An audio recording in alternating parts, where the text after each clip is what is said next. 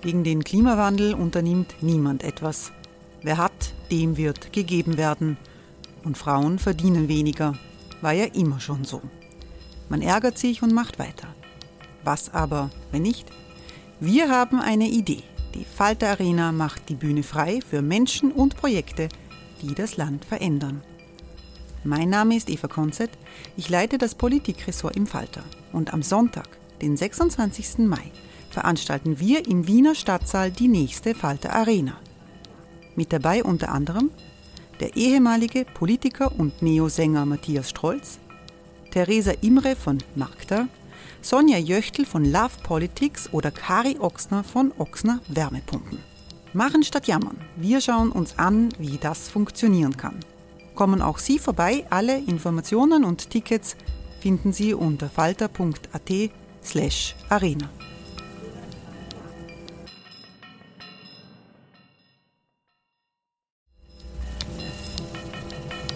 slash arena. Falter-Podcasts werden durch Werbung unterstützt. Das hilft bei der Finanzierung unseres journalistischen Angebots. Die Erderhitzung ist kein Gefühl, aber mit vielen Gefühlen verbunden. Sorgen etwa oder Angst. Eine Veranstaltung gegen diese Ohnmacht ist Tipping Time, eine Klimakonferenz der Zivilgesellschaft.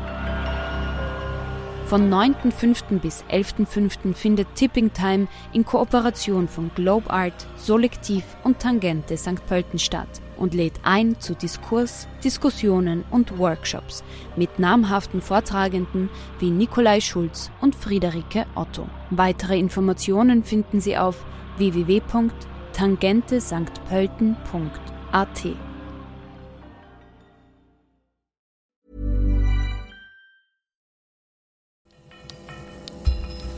Falter Radio, der Podcast mit Raimund Löw.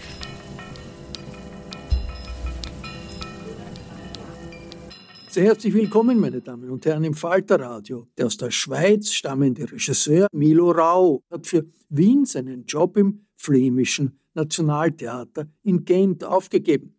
Einen Jesus-Film hat er vor Jahren mit Flüchtlingen und Landarbeitern in Süditalien gedreht.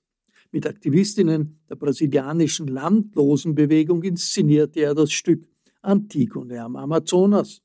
Worte des rechtsradikalen norwegischen Attentäters Breivik brachte er einmal auf die Bühne, genauso wie die stalinistischen Moskauer Prozesse. Milo Rau ist ein scharfzüngiger Kritiker der kapitalistischen Globalisierung.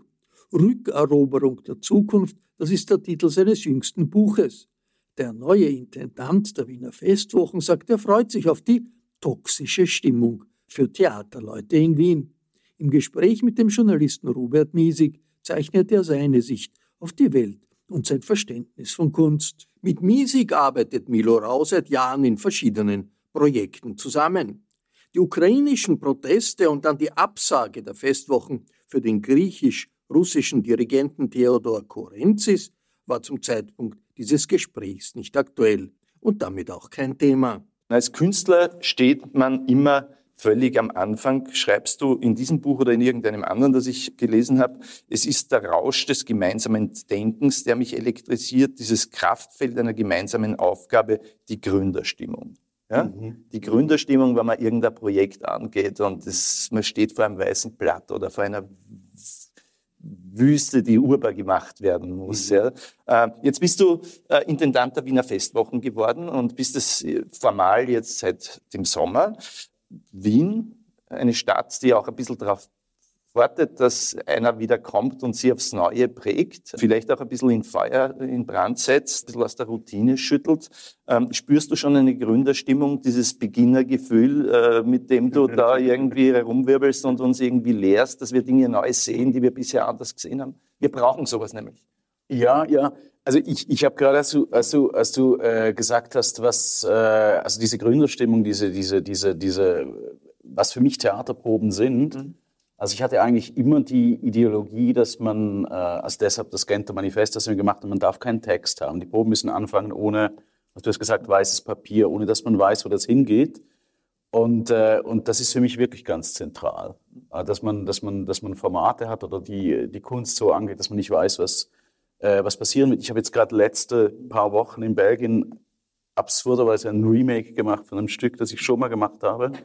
Also 120 Tage von Sodom, wo wir mit äh, Schauspielern mit Behinderung äh, diesen Film Salo von, von Pasolini nachgespielt haben. Ich erinnere mich, als ich das erste Mal das in Zürich machte, war das total irrwitzig.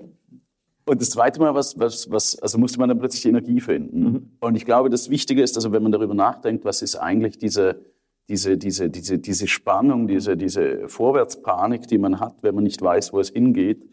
Also wie, wie erzeugt man die, wie hat man die als Team? Also jetzt bei den Festwochen, das ist natürlich in den ersten Wochen, Monaten, findet man sich als Stadt, als Team und ich denke auch in der ersten Ausgabe. Also ich bin ja sehr überraschend eigentlich reingesprungen, auch für mich, äh, weil Christoph, mein, mein, mein Vorgänger, auch relativ überraschend die Chance hatte, zurück nach Belgien zu gehen. Und ähm, und, und dann ergab sich für mich die Chance. Und es ist ja im Theaterbereich so, dass wenn es heißt, du machst die Wiener Festwochen, dann kann man nicht Nein sagen. Mhm. Es ist ja nicht so, dass ich dann die Wahl hatte, sondern dann muss ich das eben machen. Und, ähm, und in Belgien haben ja alle ganz große Angst vor diesem Festival, weil die, es sind ja viele großartige belgische Kuratoren quasi hingerichtet worden in Wien. Also Friedlächen, Christoph Slagmühl, das hatten es alle schwer. Und das war dann schon so fast ein Adieu in Belgien, als sie wussten, dass ich jetzt nach Wien gehe, dachten sie, dann sehen wir nicht lebend wieder. das, äh, das war's jetzt. Und, äh, und ich gleichzeitig habe mich, also ich, ich, ich freue mich total auf dieses, auf dieses toxisch-tödliche. Mhm. Also wie, wie überlebt man das? Wie kann man, wie kann man das äh, persönlich genug nehmen und vielleicht nicht zu persönlich? Ähm, weil das ist für mich eine Stimmung, die ich total, also intellektuell total, also die Projekte, die wir auch zusammen gemacht haben, waren ja immer, äh, wie kann man möglichst, äh, wie soll ich sagen, aggressiv auch eine, Forderung, eine, eine, eine, eine, eine Reaktion der Öffentlichkeit mhm. herausfordern und mit der dann wieder umgehen und so weiter. Und, äh, und da sind wir dran. Und ich denke, das erste Festival wird tatsächlich eine, also einerseits werden wir einige Formate machen, wir werden sehr viele Dinge machen, die wirklich cool sind. Ich kann absolut nichts verraten, weil sonst werde ich schon äh, von meinen Presseagenten hingerichtet, bevor ich überhaupt anfange. Und, ähm, und, und, und andere Sachen, denke ich, äh, sind wir auch noch am Suchen, werden wir auch herausfinden im, im ersten Festival, was, äh, was funktioniert. Natürlich kann ich zurückgucken und ich analysiere natürlich von der Eröffnung bis zur Programmzusammenstellung äh, gewissermaßen, was, was funktioniert und was ist quasi nicht interessant, was war schon und was war noch gar nicht. Und das kann man sich schon ausdenken, aber man ist dann immer überrascht, was dann plötzlich total gut funktioniert.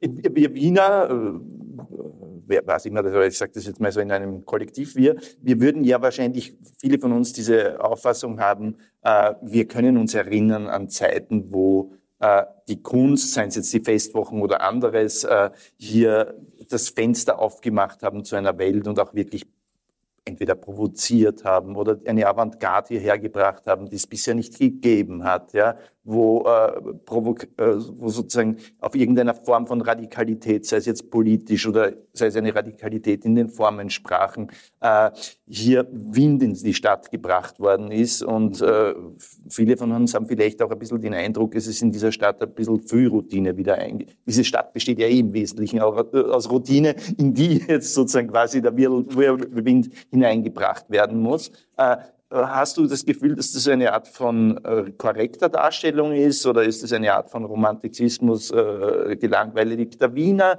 Äh, wie, wie, wie, kann man diese Stadt in, in, quasi in Brand stecken? Ja, also ich komme ja ursprünglich aus der Schweiz und die Schweiz ist ja eine Gesellschaft, die, wie soll ich sagen, also Skandale, es, es gab zwei Inszenierungen beispielsweise von Schlingensief, eine hat er in Zürich gemacht, Hamlet, ein Jahr nachdem er den Container an den Festwochen damals unter Luc Bondy gemacht ja, hat. Ja.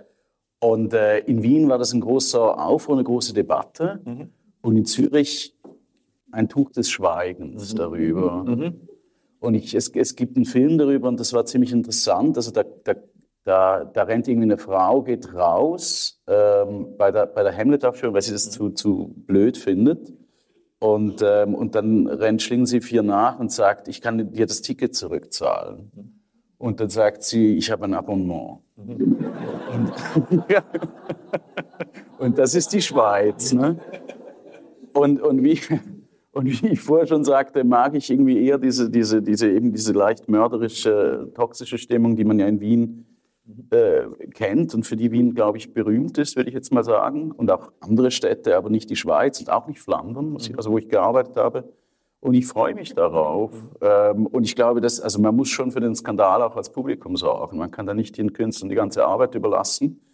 Also man muss da schon. Äh die Toxizität, worin besteht die? Also besteht die darin, dass man äh, dass woanders man mit einem Schulterzucken etwas abtut und es sowieso nicht ernst nimmt und hier gibt es große Kämpfe darüber oder ist die Toxizität die Art und Weise, wie die hiesige Kulturberichterstattung abläuft oder ist es eben, dass man es so ernst nimmt, dass man sich die Schädel drüber einhaut oder weil wir uns alle sowieso äh, bekannt dafür sind, dass wir uns freundlich äh, ins Gesicht sagen, wie wir uns lieben und dann hintenrücks äh, ins Kreuz stechen oder wie was ist die Toxizität? Das, ich, ich, weiß es noch nicht genau. Ich habe nur das Gefühl, dass hier ganz viele, also ich sag mal, Journalisten würden, äh, da zählt es ja nicht dazu, aber die würden äh, für einen coolen One-Liner ihre Großmutter verkaufen. Mhm. mhm. Also da, da habe ich wirklich, das, das ist einfach so ein, ein, eine, eine Freude an der, an der, äh, an der, an der äh, aggressiven äh, Äußerung gibt, die, die, die irgendwie typisch ist. Mhm. Und, und das finde ich irgendwie cool. Also das, das ja, mir, mir gefällt das, weil ich irgendwie, ja, weil, weil, im Grunde ist das ja eine andere Definition von Stil. Also mir hat irgendwie äh, Fußmann, der, der, mit dem wir arbeiten für das äh, Musikprogramm unter anderem, der hat irgendwie, da war eine riesig wichtige Band aus den USA eingeladen. Und er hat dann im Standard, gab es einen Vorbericht und da hieß es, wir hoffen doch, dass diese Band nicht ihren unglaublich langweiligen neues Song so und so, der dauert 47 Minuten, das ist ganz schrecklich. Übrigens, es gibt ein Konzert in der Arena. Und, äh, und dann ist er da hingegangen und er ist ein riesiger Fan und da stand so einer neben ihm, der war auch ein riesiger Fan und die sagt, das ist die beste Band. Und nachher sind sie was trinken gegangen und hat er gesagt, hast du auch im Standard diesen unglaublich gemeinen Artikel gelesen? Er hat gesagt, so, den habe ich geschrieben, war der gemein? Und, äh, und dann dachte ich so, ja, der wollte halt einfach diesen, diesen, diesen, diesen Joke anbringen. Mhm, ne? ja. Und ich glaube, man sollte das oft nicht so mhm. persönlich nehmen, weil sonst ist es bitter. Ne? Mhm, mhm. und ähm, ja, und, und, auf der anderen Seite, also ich glaube schon, dass in Wiener Festwochen ähm, die letzten Intendanten und Intendantinnen oder künstlerischen Leiterinnen, also Free Les, eine sehr gute Freundin, die leider gestorben ist, sie hat, glaube ich, ein Jahr überlebt. Mhm. Christoph ist auch gegangen. Zia Fokin ist auch gegangen. Ähm, es ist nicht leicht, glaube ich. Ja. Ähm, und gerade weil du beschreibst, die einen wollen Fans zur Welt, die anderen wollen die freie Szene, die einen wollen Tradition, die anderen wollen gerade keine. Mhm. Ähm, die einen wollen Kleinteils, die anderen wollen die ganz großen Dinger. Äh, die einen wollen das mit Institutionen haben, die anderen gerade nicht, dass wir mit Leuten haben, die keine Institution haben. Und, äh, und das kann natürlich nicht aufgehen für die, der verantwortlich ist. Mhm. Das, das, ist, das, ist, das ist unmöglich, glaube ich. Und ähm, und deshalb haben wir beschlossen, dass wir das machen, was wir geil finden. Mhm. Und, äh, und dann wird es einer riesigen Zahl von Menschen gefallen, die dann unsere Ticketcharter stürmen. Das ist der Plan. und am besten es so zu machen, dass es ein riesengroßer Skandal wird. Äh, genau, genau. Der Bürgermeister muss sich verantworten, du wirst gefeuert äh, und, die, äh, und die FPÖ demonstriert vor dem vor dem Festwochenbüro. Das wäre wär, wär, wär natürlich ideal. Also weil man hat, man hat ich habe ich hab eine, eine Erhebung gemacht mhm. eine, äh, im, im, im, gesamten Team. Das Festwochenteam, das umfasst insgesamt, ich weiß nicht genau, vielleicht sagen wir mal 60 Leute mhm. mit allen Aus, äh, Ausläufern. Mhm. Und, äh, und ich habe die gefragt, was war euer größtes, bestes Erlebnis? Und seltsamerweise kam ganz oft der Container von Schlingensief mhm. vor. Und nicht, weil der jetzt so schön gebaut war oder weil die Debatten vielleicht super clever waren, sondern einfach, weil Chaos herrschte. Ja, ja. Und im Grunde ist das, woran man sich erinnert. Mhm. Also das, wo man, wo man gemeint ist und wo man irgendwie, wo man, wo man, wo man Spaß hat. Und, und ich glaube schon, dass wir verpflichtet sind und eigentlich gezwungen durch mhm. den Kulturauftrag genau das zu tun, was du hier beschreibst. Ja. Ähm, dass es diesen Aufruhr gibt. Mhm. Ähm, ein Stück weit, wie gesagt, ich muss jetzt noch ein bisschen die Lage checken. Also bitte nicht böse sein, wenn jetzt nicht die, äh, wenn ich nicht entlassen werde. Ja, ja. Aber äh, es muss schon der Wir Versuch geben dir Zeit bis zur zweiten, bis, ich äh, bis zur zweiten genau. Spielzeit, weil das ist, jetzt musst du erstmal Dings. Das Chaos ist aufgebraucht. Es war die beste Zeit, hat auch Brecht geschrieben. Ja, also das war ein Chaos. Die Schlusszeile aus Dickichter Nacht, glaube ich. Und äh, da bin ich schon ein bisschen jetzt beim Buch, auf das ich überleite, mhm. weil die Rückeroberung der Zukunft. Zukunft gibt's ja immer, das ist ja das, was vor uns liegt. Äh, warum muss man sie zurückerobern? Ich habe einen Verdacht natürlich. Wir leben in einer Zeit, wo sozusagen man äh, das Gefühl hat, die Zukunft hat nichts Verheißungsvolles und außerdem ist man in einer Zeit von Total, Herrschaft von Totalgegenwärtigkeit. Äh, was, was, was ist die Zukunft? Was, was, was steckt in dem Begriff Zukunft drin, warum man sie zurückerobern muss? Also ich bin gerade für eine Oper, die wir machen, bin ich äh, am Plan einer, einer Kongo-Reise. Mir fällt als erstes im Grunde die, äh, die ostkongolesische Minenindustrie ein. Mhm. Und das ist so, also wenn du eine, eine, Mine öffnest, es gibt drei große Firmen, eine kanadische und zwei Schweizer Firmen, die haben einen Jahresumsatz von 400 Milliarden ungefähr. Das sind riesige Firmen, die sind größer als die Staaten, in denen sie agieren. Die sind so groß wie fünf oder sechs Staaten. Und ähm, das Monopol existiert deshalb, weil es so teuer ist, so eine Mine zu öffnen, also so herauszufinden, wo gibt's, ich sage mal, ein großes Goldvorkommen, ein großes Kobaltvorkommen, dann äh, die Probebohrungen zu machen und dann zu öffnen, bis du abbauen kannst. Da musst du ungefähr eine Milliarde investieren. Und damit du diese Milliarde investieren kannst, musst du eigentlich schon mal die nächsten zehn Jahre verkauft haben, vielleicht sogar besser die nächsten 15 Jahre, weil sonst die Firma zusammenbricht, dann bricht der Finanzmarkt zusammen und dann sind wir alle arm und, äh, und, und der ganze Westen bricht zusammen. Das heißt, du musst die Zukunft verkaufen, sonst ist die Gegenwart nicht stabil. Und eigentlich die Herrschaft, und das zeigt ganz einfach die Herrschaft der Gegenwart über die Zukunft, die sogar so irrational ist, das zu tun, obwohl man weiß, dass vielleicht der Planet dann schon am Ende ist, dass man zum Beispiel das Gold, also der Markt ist seit, glaube ich, 30 Jahren gesättigt, man braucht das Gold gar nicht. Es wird aber trotzdem noch abgebaut. Also es ist quasi in vielerlei Weise existenziell, politisch, ökonomisch komplett irrational. Aber es wird einfach gemacht, weil der Finanzkapitalismus in diesen, in diesen Zeiträumen denkt, die nicht menschlich sind. Also dass es sogar gegen die Menschen selber ist, die das in Gang gebracht haben, die daran zugrunde gehen werden. Also wenn wir sagen, das Ende der Welt, der Welt ist es ja egal, wenn unsere Zivilisation untergeht, das betrifft ja unsere Zivilisation, das betrifft nicht die Welt per se, das geht weiter nach dieser Katastrophe. Und da habe ich mich gefragt, wie sind wir eigentlich in einen, in, in, in diesen zugleich stillstehenden und rauschhaften Zustand zu kommen, wo es immer unmöglicher wird, das zu verändern, was allgemein als, also wir haben zum Beispiel in Deutschland unter anderem eine grüne, also eine, eine grün-liberale Regierung und die haben nicht mal das Tempolimit ändern können oder ein Tempolimit einführen. Also das Einfachste scheint unmöglich zu sein von den fortschrittlichen mhm. Parteien was ist das für ein System und wie kann man es, und ich spreche natürlich von der, von der, äh, von der Kunst aus und vom Aktivismus aus, wie kann man als Zivilgesellschaft diese Zukunft, die in seltsamster Weise verkauft ist, zurückerobern? Wie kann eine Zeit rasen und zugleich so stillstehen? Warum macht uns das so verrückt, äh, ist eine Zeile in diesem Buch. Äh, das heißt, wir haben eine unglaubliche Beweglichkeit, Hektik, Stress und gleichzeitig tut sich nichts. Genau. Also man hat äh, um nochmal die, die Ost, weil ich mich jetzt gerade wieder damit beschäftige, die ostkongolesische Minenindustrie. Also zum Beispiel jeder hat sieben Handys im Kongo und hier eins oder zwei. Und wenn man sich mit jemandem treffen will, dann wird ungefähr 40 Mal angerufen, dass man sich jetzt gleich trifft und doch eine Stunde später, aber vielleicht dort und dann muss man da nochmal und so. Also das ist quasi die Sache, die man überhaupt irgendetwas tut, wird schon 70 Mal darüber äh, gesprochen, es wird verschoben und es ist eigentlich in einem ständigen Schwebezustand. Also so der, der Zugang zur Handlung ist im allerkleinsten irgendwie äh, verbaut. Und das, das ist das Buch, das ist eigentlich ein Versuch, also am Anfang gibt es ein bisschen den, den äh, biografisch-melancholischen, äh, dialektischen Zugriff, wo ich so sage, okay, das ist die Gegenwart, warum ist sie eben absolut, warum wird alles durcheinander gemischt, warum ist irgendwie Vergangenheit und Gegenwart so unentwirrbar, wie man jetzt auch im Nahostkonflikt wieder sieht, wo alle Ebenen gleichzeitig zusammengeraten und die Sache unentwirrbar ist und ein Standpunkt. Ich habe mich dann, als ich, man wird dann aufgefordert, Briefe zu unterschreiben, ich merke selber, ich kann mich überhaupt auf keinen Standpunkt mehr stellen. Warum ist das eigentlich so? Also das ist Teil 1 und Teil 2 ist ein, ein Rückblick auf Begegnungen und vielleicht auch vergangene Erfahrungen, jetzt nicht Brecht, aber einfach eher Dinge, die ich Pussy Riot, was ist die Aktivismus, mhm. die Landlosenbewegung, wie arbeitet diese Bewegung? Also quasi Dinge, die man lernen kann ich war dann erstaunt, als wir die Antigone gemacht haben in den letzten Jahren mit der, äh, mit der brasilianischen Landlosenbewegung. Das sind mehrere Millionen Familien. Mhm. Und da hat wirklich die Zivilgesellschaft gesagt, wir gründen eine Nation innerhalb der Nation. Mhm. Also so wie vor der französischen Revolution, wo sie gesagt haben, es ist uns egal, wenn es diesen Staat gibt. Wir haben unsere eigenen Schulen, wir haben unsere eigene Geschichte, wir haben unsere eigene Bibel, wir haben unsere eigene Kunst, wir haben unsere eigene Ökonomie. äh, und die ist abgekoppelt vom Kapitalismus und ist vielleicht auch in sich ein bisschen kapitalistisch, ist ja egal. Ne?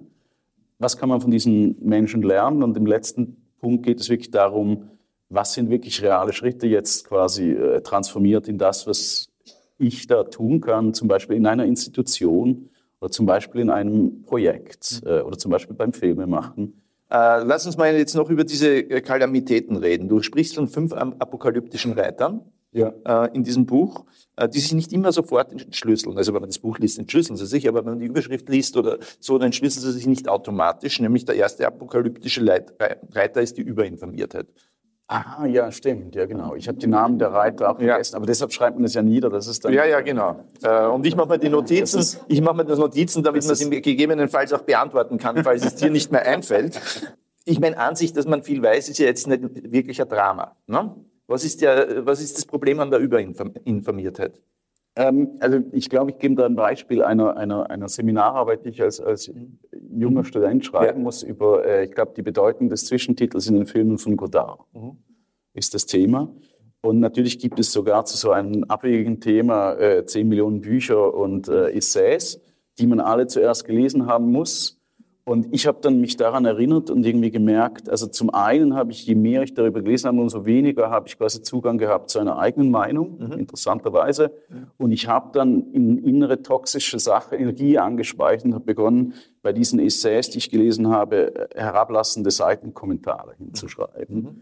Und das kann man ja fast schon als Metapher des normalen Alltagsverstands sehen, dass man den anderen niedermacht, weil man selber eigentlich sich blockiert fühlt oder so ein bisschen. Das ist jetzt, vielleicht bin ich aber auch einfach ein schlecht toxischer Charakter und deshalb projiziere ich das jetzt auf die Menschheit. Aber ich war ja ein junger Student am Anfang, am Anfang äh, des Lebens ähm, und ich habe mich irgendwie daran erinnert und dann habe ich mich aber auch daran erinnert, als plötzlich dieser Termin der Abgabe dieser Arbeit kam. Und vielleicht habe ich deshalb das Theater später gewählt, weil es da immer abgab. Es gibt immer Premieren. Und äh, ich glaube, auch Brecht hat mal gesagt, es ist egal, wie es ist, das muss einfach hochgehen, der Vorhang, weil der hatte ja noch so einen Vorhang, der mhm. hochging. Ähm, und, äh, und, und, und es kam dann plötzlich der Moment, wo man diese Arbeit jetzt einfach schreiben musste. Und dann schlug das plötzlich um durch dieses zwanghafte Handeln müssen in so eine ozeanische, mhm. ich weiß plötzlich alles, ich kann irgendwie alles, ich habe plötzlich irgendwie Zugang zu, zum Schreiben, zur Sprache. Und dann habe ich mich irgendwie gefragt, ach so, okay. Also was ist denn dieser Klick, mhm. dieser Zugang, wie funktioniert der? Und auf der anderen Seite, warum ist eigentlich Überinformiertheit so Hey, it's Ryan Reynolds, and I'm here with Keith, co star of my upcoming film, If, only in theaters, May 17th. Do you want to tell people the big news?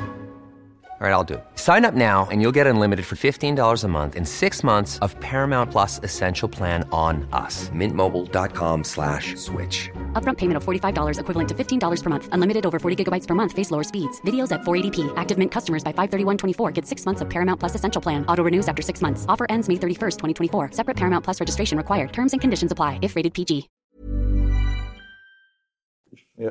Äh, wenn man sozusagen Überinformiertheit im allerbesten Falle führt dazu, dass man äh, handlungsunfähig wird, wenn man äh, man weiß alles, man, wenn man auch noch schlau ist und nicht ganz vertrottelt, betrachtet man alles natürlich von allen Seiten, in jedem Kontext. Äh, wenn man alles betrachtet hat, ist man handlungsunfähig, während die Trotteln äh, eigentlich handlungsfähig sind. Das ist ja ein ja, bisschen ein Drama, und, oder? Und, und also wir tun jetzt noch so, als wäre Information immerhin noch Meinung und Urteil, aber also es ist ein anderes Beispiel im Buch die haben irgendwie äh, Krieg und Frieden von Tolstoi haben sie aufs Netz gestellt und zwar mit, mit, mit, äh, mit Hyperlinks. Mhm.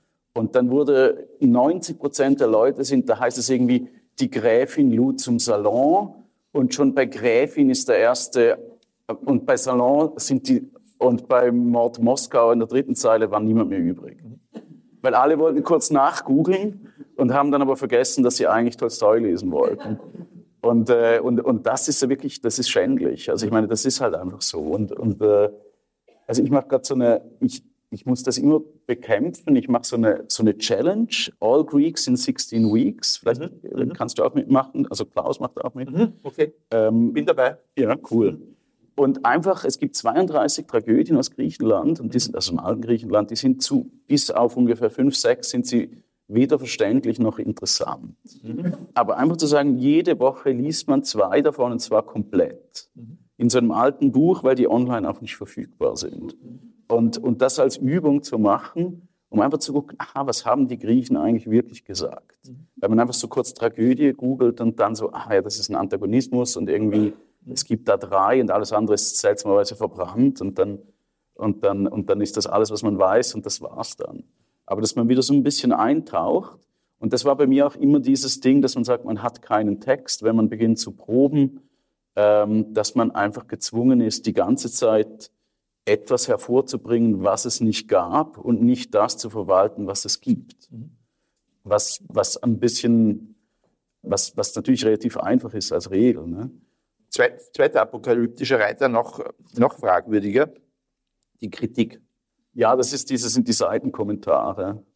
Also, dass man, äh, da, ich glaube, da spreche ich über eine Erfahrung, die ich, also unter anderem, die ich am, am, also oft im Theater habe, dass wir eigentlich durch die Kritik der gegenseitigen, also es geht ja bis in die Formulierung der Programmtexte hinein, dass die nicht, dass die nicht wirklich gut formuliert sind und vielleicht nicht, nicht, äh, nicht, nicht, nicht rücksichtsvoll genug sind. Also ich hatte jetzt die meisten Probleme in Belgien, hatte ich jetzt mit, diesen, mit, mit dieser Inszenierung von, von Salot, nicht den Fakt, dass, dass zehn Leute auf der Bühne quasi grausam hingerichtet werden, sondern weil äh, auf Französisch heißt der Begriff, wie, das wusste ich auch nicht, wie man, wie man SchauspielerInnen ohne Behinderung nennt, heißt valid. Und auf, also das ist das französische Wort, aber natürlich, wenn man es auf Deutsch übersetzt, valide und der Invalide, also es ist einfach eine linguistische Tatsache. Aber da brach ein Shitstorm über uns nieder, weil das irgendwo in Facebook war und irgendjemand hatte das gelesen und da kam plötzlich ausländische Behindertenverbände die gesagt haben, wie könnt ihr nicht behinderte Leute valide nennen? Und ich habe nach dem Theater gesagt, was seid ihr für Idioten? Und die haben gesagt, ja, das ist einfach der Begriff. So, und da ging eigentlich alles in eine große Kritik, also Pseudokritik ja, meine ich ja, natürlich, ja. weil Kritik im, im Kantschen Sinne ist natürlich super, ne? Ähm, in, einen, in einen irren Shitstorm nieder. Und das ist mir so oft passiert in meinem Leben, muss ich sagen. Und äh, das habe ich so oft natürlich auch praktiziert. Mhm dass immer, wenn Leute mich genervt haben, habe ich natürlich darauf gewartet, bis sie irgendeinen kleinen Fehler machen, auf dem ich dann rumhacken kann. Mhm. Und, und ich glaube immer, dass man, also Toleranz, Großzügigkeit, Gelassenheit, also ich rufe jetzt zu dem auf, dass man einfach sagt, hey, okay, da bin ich jetzt vielleicht nicht ganz mit mhm. dabei und das stimmt doch so vielleicht nicht ganz und das hat mich auch ein bisschen verletzt, aber who mhm. cares? Mhm.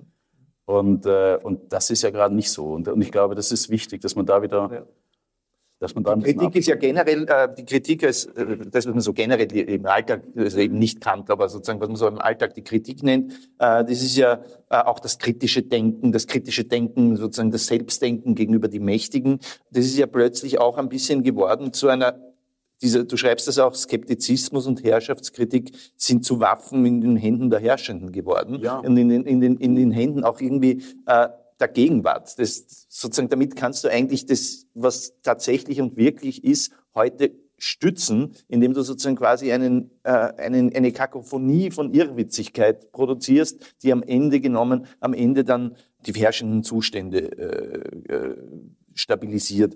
Ein weiterer äh, apokalyptischer Reiter, den du äh, genannt, den du nennst, und das hast du jetzt schon angedeutet, ist die Abgrenzung. Diese Notwendigkeit, sich gegenseitig sozusagen niederzumachen, eigentlich von Leuten, die eigentlich im Wesentlichen das Gleiche äh, denken. Und da hast du ja auch äh, ganz großartige Passagen, nämlich das, was man so nennen kann, den heutigen Stil in einer bestimmten Teil der Linken. Und du hast da diese Passage, kluge Leute lieben es zu debattieren oder mit anderen Worten Recht zu behalten. Wohl alle, die sich schon einmal engagiert haben, kennen diese Art des Streits. Er ist auf untergründige Weise boshafter, erbitterter, weniger, auf, weniger auf Ausgleich aus, als man bei Gleichgesinnten eigentlich annehmen könnte. Ich appelliere an unsere aller Großzügigkeit. Also ich halte das für richtig analysiert. Woher kommt eigentlich diese Böswilligkeit unter Leuten, die sich eigentlich äh, solidarisch an einem Strang ziehen sollten? Also ich meine, ich kann mich erinnern, ich hatte an, äh, am Schauspielhaus Zürich gearbeitet und da bin ich in ein, ein äh, und das ist ein super Haus, mhm.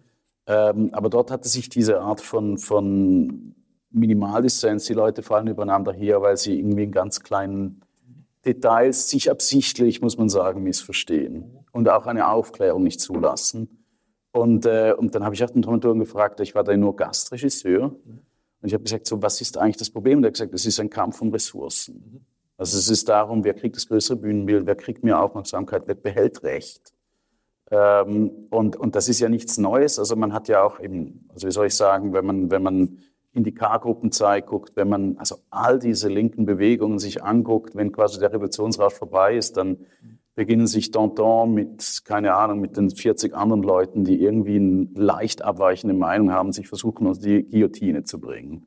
Also es ist ja keine neue Erfindung der heutigen Linken. Ähm, und, und ich habe mich dann, als ich also nochmal nach, nach äh, und ich glaube, das ist auch, also der, der, Witz ist ja, es ist ja auch eine Wichtigkeit darin, sich uneinig zu sein und nicht stalinistisch einfach zu sagen, wir machen jetzt Volksfront, auch wenn wir eigentlich, äh, das eigentlich wir sind alle gleich geschaltet. Wir sind ja, einfach alle gleich ja, und super und und das ist ja so ein bisschen die Erkenntnis der Postmoderne, dass das eigentlich ins, äh, in den Genozid und ins Chaos und in die Lager geführt. Und da hat man gesagt, will man nicht mehr, man will dekonstruieren, man will immer wach sein, man will sich gegenseitig hinterfragen, der Lehrer hat nicht recht und, und so weiter. Und, äh, ähm, und ich glaube, das braucht, und vielleicht sind wir ja unterwegs dahin, das braucht auch eine Methodologie, das braucht auch eine Lebensform, die den Streit, aber auch dann die Einigung zulässt. Und, und das war für mich so interessant mit der, mit der landlosen Bewegung zu arbeiten, weil die haben indigene Bewegungen, die LGBTQ, die haben irgendwie klassische kleinbürgerliche Marxisten natürlich auch,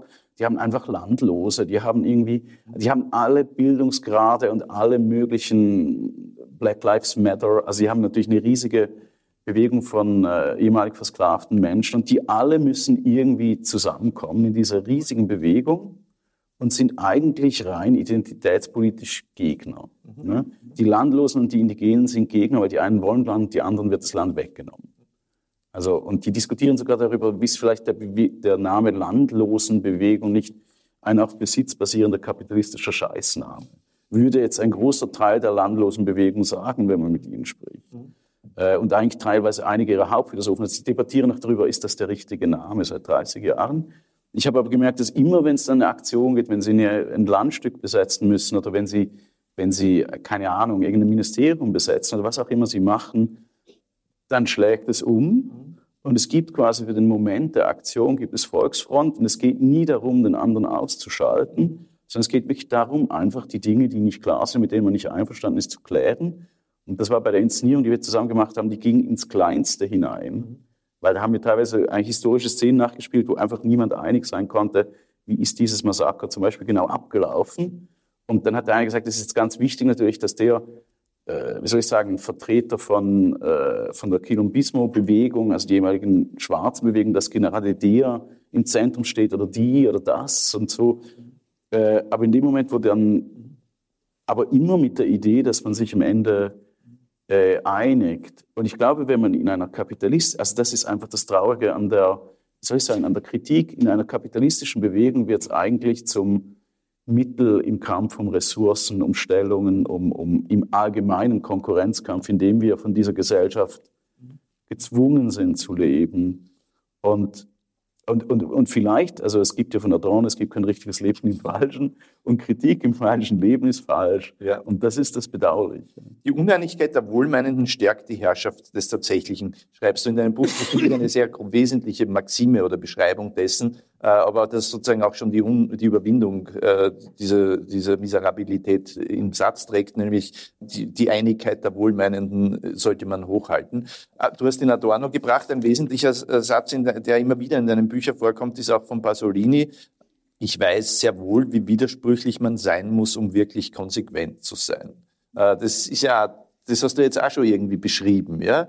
Die Widersprüche, in denen sozusagen selbst bis in die Begrifflichkeit landlos oder äh, will man Besitz, aber man will es gar nicht und so weiter, wurscht, ja. Am Ende ist die Konsequenz das Wesentliche äh, und die Widersprüche auszuhalten. Äh, das ist, ist, ist das sozusagen äh, schon ein Teil der Antworten, die du gibst in diesem Buch, weil du ja sagst sozusagen vom, von der Kritik an den Zuständen zum was tun?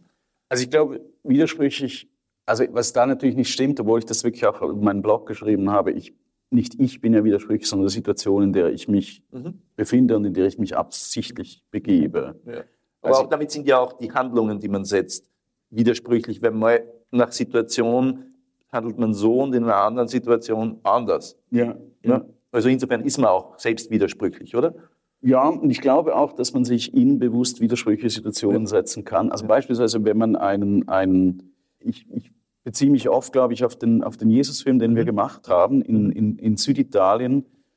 Ähm, und um ihn zu machen, also das ist eine, eine Situation in Süditalien, da wirklich ganz im Süden, eine mehr oder weniger Abwesenheit des Staates, würde ich sagen. Ähm, eine, eine, eine durchgehende Herrschaft der, der Mafia und der Konzerne und gleichzeitig ein, ein Antagonismus zwischen Land, kleinen bäuerischen Landbesitzern, Italienern, und auf der anderen Seite ungefähr eine Million äh, illegaler Flüchtlinge, die als Farmarbeiter ausgebeutet werden.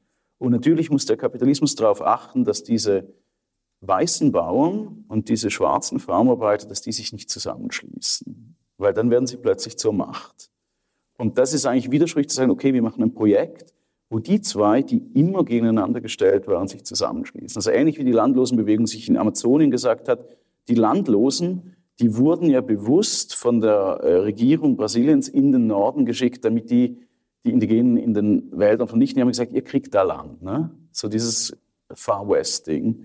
Und die haben sich dann plötzlich zusammengeschlossen und dann haben irgendwie die Faschisten in, in, äh, in Brasilien plötzlich gesagt, oh fuck, warum haben sich jetzt die Landlosen und die und die, und ich glaube, es ist diese Widersprüchlichkeit aus der heraus und eben indem man sich zusammenschließt, etwas entstehen kann. Das Interessante ist, indem man das tut, ist nicht alles toll und dann schwingen alle irgendwie die Fahne, sondern dann beginnen die Probleme und hören nicht mehr auf. Mhm. Weil nämlich die Interessen dieser Menschen wirklich nicht die gleichen sind. Mhm. Und, die, und ein gemeinsames Interesse, eine Situation zu finden, in der man in dieser Gesellschaft gemeinsam glücklich wird, ist eine, ist eine radikale, eine extreme und eine alltägliche. Mhm. Also die Landlosenbewegung ist jeden Tag damit beschäftigt zu gucken, dass zum Beispiel die Quote äh, männliche, weibliche Führerinnen immer mhm stabil bleibt. Die müssen die ganze Zeit Leute entlassen, neue Leute quasi reinbringen, damit sie, sie sind die ganze Zeit am Bauen, einfach weil sie das so, so wollen. Und sie haben mega viele Probleme, die sie dann einfach nicht hätten, wenn sie einfach sagen würden, dann sind wir halt, dann realisieren wir diese Utopie nicht jeden Tag, sondern mal vier Tage nicht. Machen sie aber nicht. Und deshalb haben sie immer Stress. Und, äh, aber sind auch immer glücklich. Und ich glaube, da sind wir ja schon bei dir. Du hast auch immer Stress und bist trotzdem immer glücklich. Äh, der Stress kommt natürlich auch von solchen, Entschuldigung, ähm, von solchen äh, Dingen, die man durchaus widersprüchlich darstellen kann. Du hast ja jetzt unlängst auch Stress gehabt, weil du äh, durch den Kakao gezogen worden bist, durch die NZZ, äh, wo du auch wiederum sozusagen immer schon kritisiert wirst, aber gleichzeitig sie auch immer auch ein bisschen als Plattform gehabt hat für den ersten kunsttheoretischen Manifeste und so weiter, über selbst dafür geschrieben hast. Man hat dir vorgeworfen und hat dann auch Zeugen gesucht, kaum welche gefunden, aber immerhin. Sie sagen ja, der Rau ist ja selbst äh, so ein Ausbeuter der Ausgebeuteten, weil er fährt hin zu den Opfern und die bringt auf die Bühne, aber in Wirklichkeit ist er natürlich äh, nicht Teil dieser Opfer, sondern in Wirklichkeit ist er ein weißer Alt, also alt noch nicht, aber wird auch, ja, das lässt sich die Dauer nicht verhindern. Theaterdirektor aus dem Westen, bestens dotiert und eben kein, äh, kein Pauper aus der dritten Welt. Ja. Äh, das ist dann vielleicht sogar Cultural Appropriation oder vielleicht sozusagen Ausbeutung, äh, Sekundärausbeutung der Ausgebeuteten. Ist ja auch nicht ganz falsch, oder? Ja, also ich kann im Grunde immer nur Bucharin zitieren, der ja, im, ich glaube, im dritten mhm. Moskauer Prozess angeklagt wurde, keine Ahnung, ein kleinbürgerlicher Intellektueller zu sein, für die Faschisten zu arbeiten und so weiter. Mhm. Und er sagte, bevor er dann leider hingerichtet wurde, was natürlich jeden am Ende droht, wo er gesagt hat, ich bin subjektiv unschuldig, aber objektiv bin ich schuldig. Mhm. mhm. Und natürlich bin ich, und alle hier, muss ich bedauerlicherweise, sind wir objektiv schuldig. Mhm. mhm. Und zwar durch unser reines Dasein innerhalb dieses Systems. Und natürlich sind wir die Ausbeuter und nicht die Ausgebeuteten. Also ich glaube, man kann das schon rein architektonisch hier erkennen. Und, und das ist ein Fakt. Also ich glaube, wir können uns nicht zu dem nicht verhalten. Und da kommt immer meine, ich kann aus der Position, in der heraus bin, ich nur eine tendenziell positivere oder tendenziell negativere Handlung vollbringen. Ich kann keine reine oder keine Handlung der Reinheit vollbringen. Ich glaube, das ist der große Irrtum des nicht dialektisch denkenden konservativen Idioten, die da beispielsweise ihre Recherchen in der NZZ machen, ähm, dass sie denken, wenn wir unsere Projekte machen und nicht 100 Prozent so arbeiten, dass auf einen Schlag alles besser wird, sondern vielleicht nur ein bisschen graduell, vielleicht nur mit viel Stress, dann sind wir, äh, dann sind wir gescheitert. Und das ist natürlich ein absichtliches Missverständnis auch. Und auf der anderen Seite glaube ich, ähm, natürlich wollen wir an Kontexten arbeiten und sollen wir daran arbeiten, die größer sind als die einzelnen Projekte, wo man sagen kann, also wir nennen das im Buch, oder nicht in dem Buch, aber einfach in der allgemeinen Theorie Mikroökologien, also quasi Zusammenhänge, in denen Leute, die quasi nur qua System ausbeutbar sind, plötzlich zu Ausbeutern werden können. Das klingt ein bisschen zynisch, aber die dann selber zu Kunstproduzentinnen werden können. Also zum Beispiel, ich glaube, die NZZ hat Mosul sehr stark untersucht. Ist das wirklich okay, wenn man in Mosul mit Studenten arbeitet, weil die sind ja, äh, wie soll ich sagen, die sind, die sind natürlich strukturell total äh, schwach.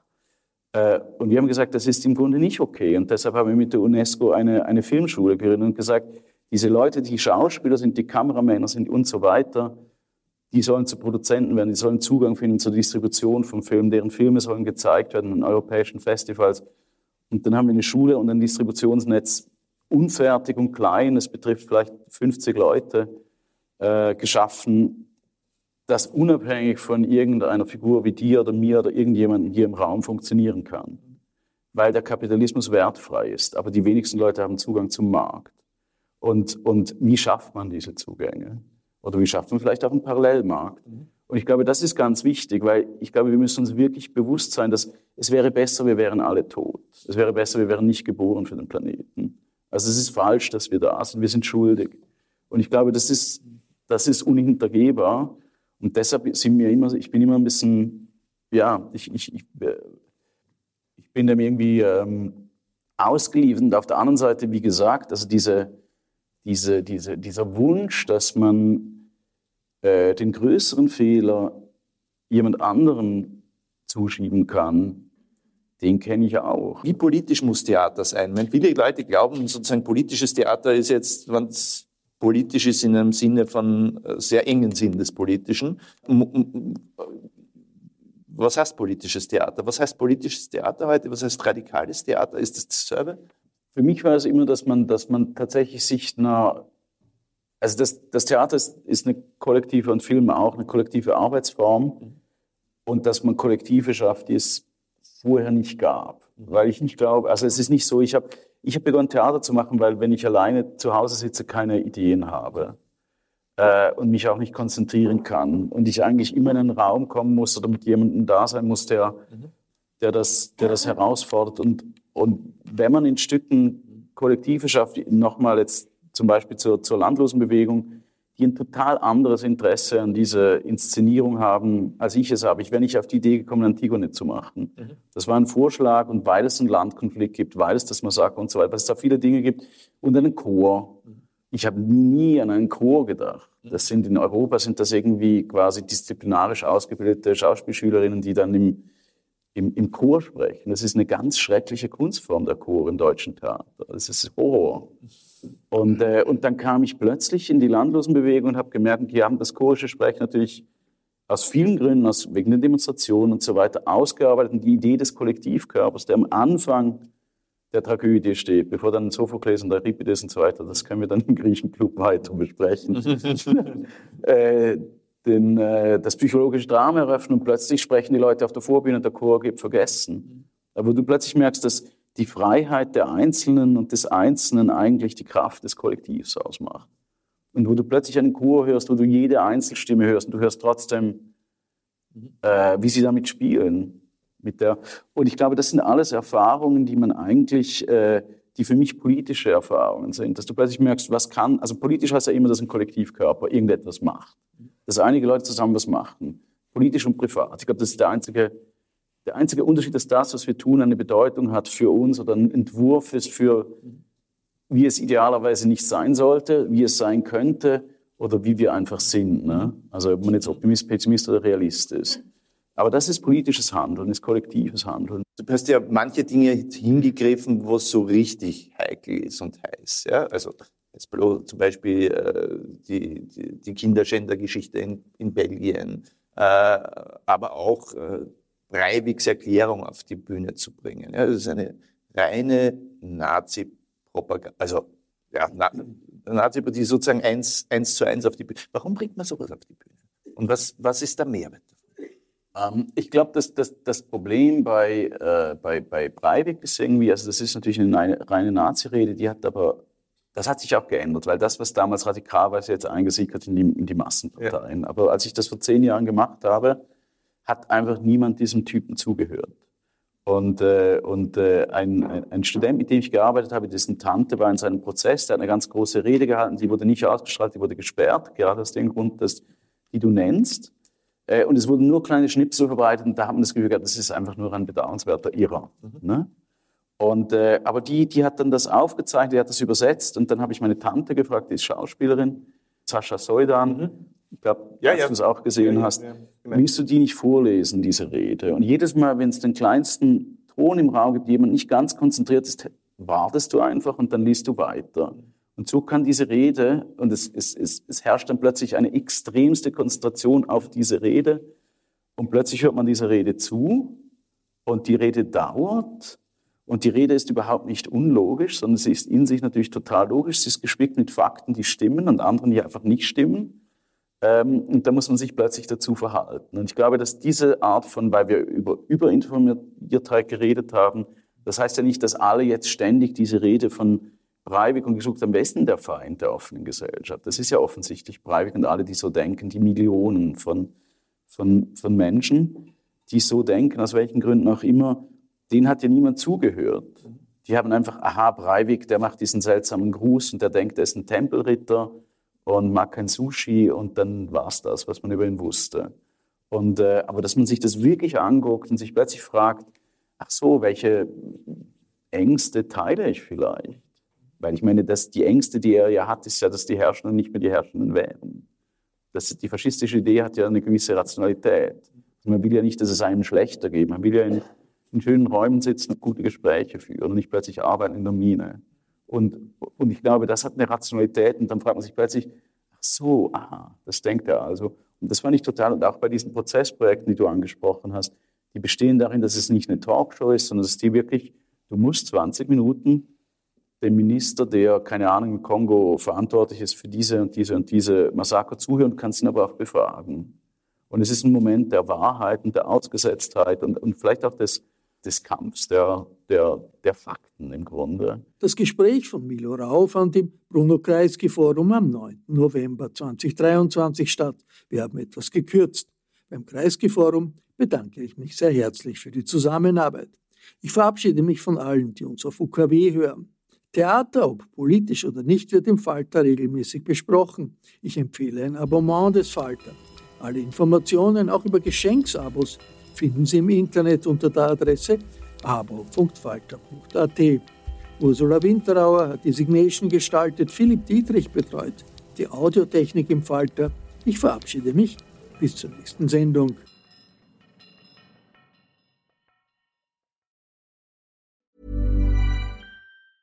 Small details are big surfaces. Tight corners are odd shapes. Flat, rounded, textured, or tall. Whatever your next project, there's a spray paint pattern that's just right. Because Rust new Custom Spray 5 in 1 gives you control with five different spray patterns. So you can tackle nooks, crannies, edges, and curves without worrying about drips, runs, uneven coverage, or anything else. Custom Spray 5 in 1 only from Rust-Oleum. Imagine the softest sheets you've ever felt. Now imagine them getting even softer over time. That's what you'll feel with Bowl and Branch's organic cotton sheets. In a recent customer survey, 96% replied that Bowl and Branch sheets get softer with every wash. Start getting your best night's sleep in these sheets that get softer and softer for years to come. Try their sheets with a 30-night guarantee. Plus, get 15% off your first order at bowlandbranch.com. Code BUTTERY. Exclusions apply. See site for details.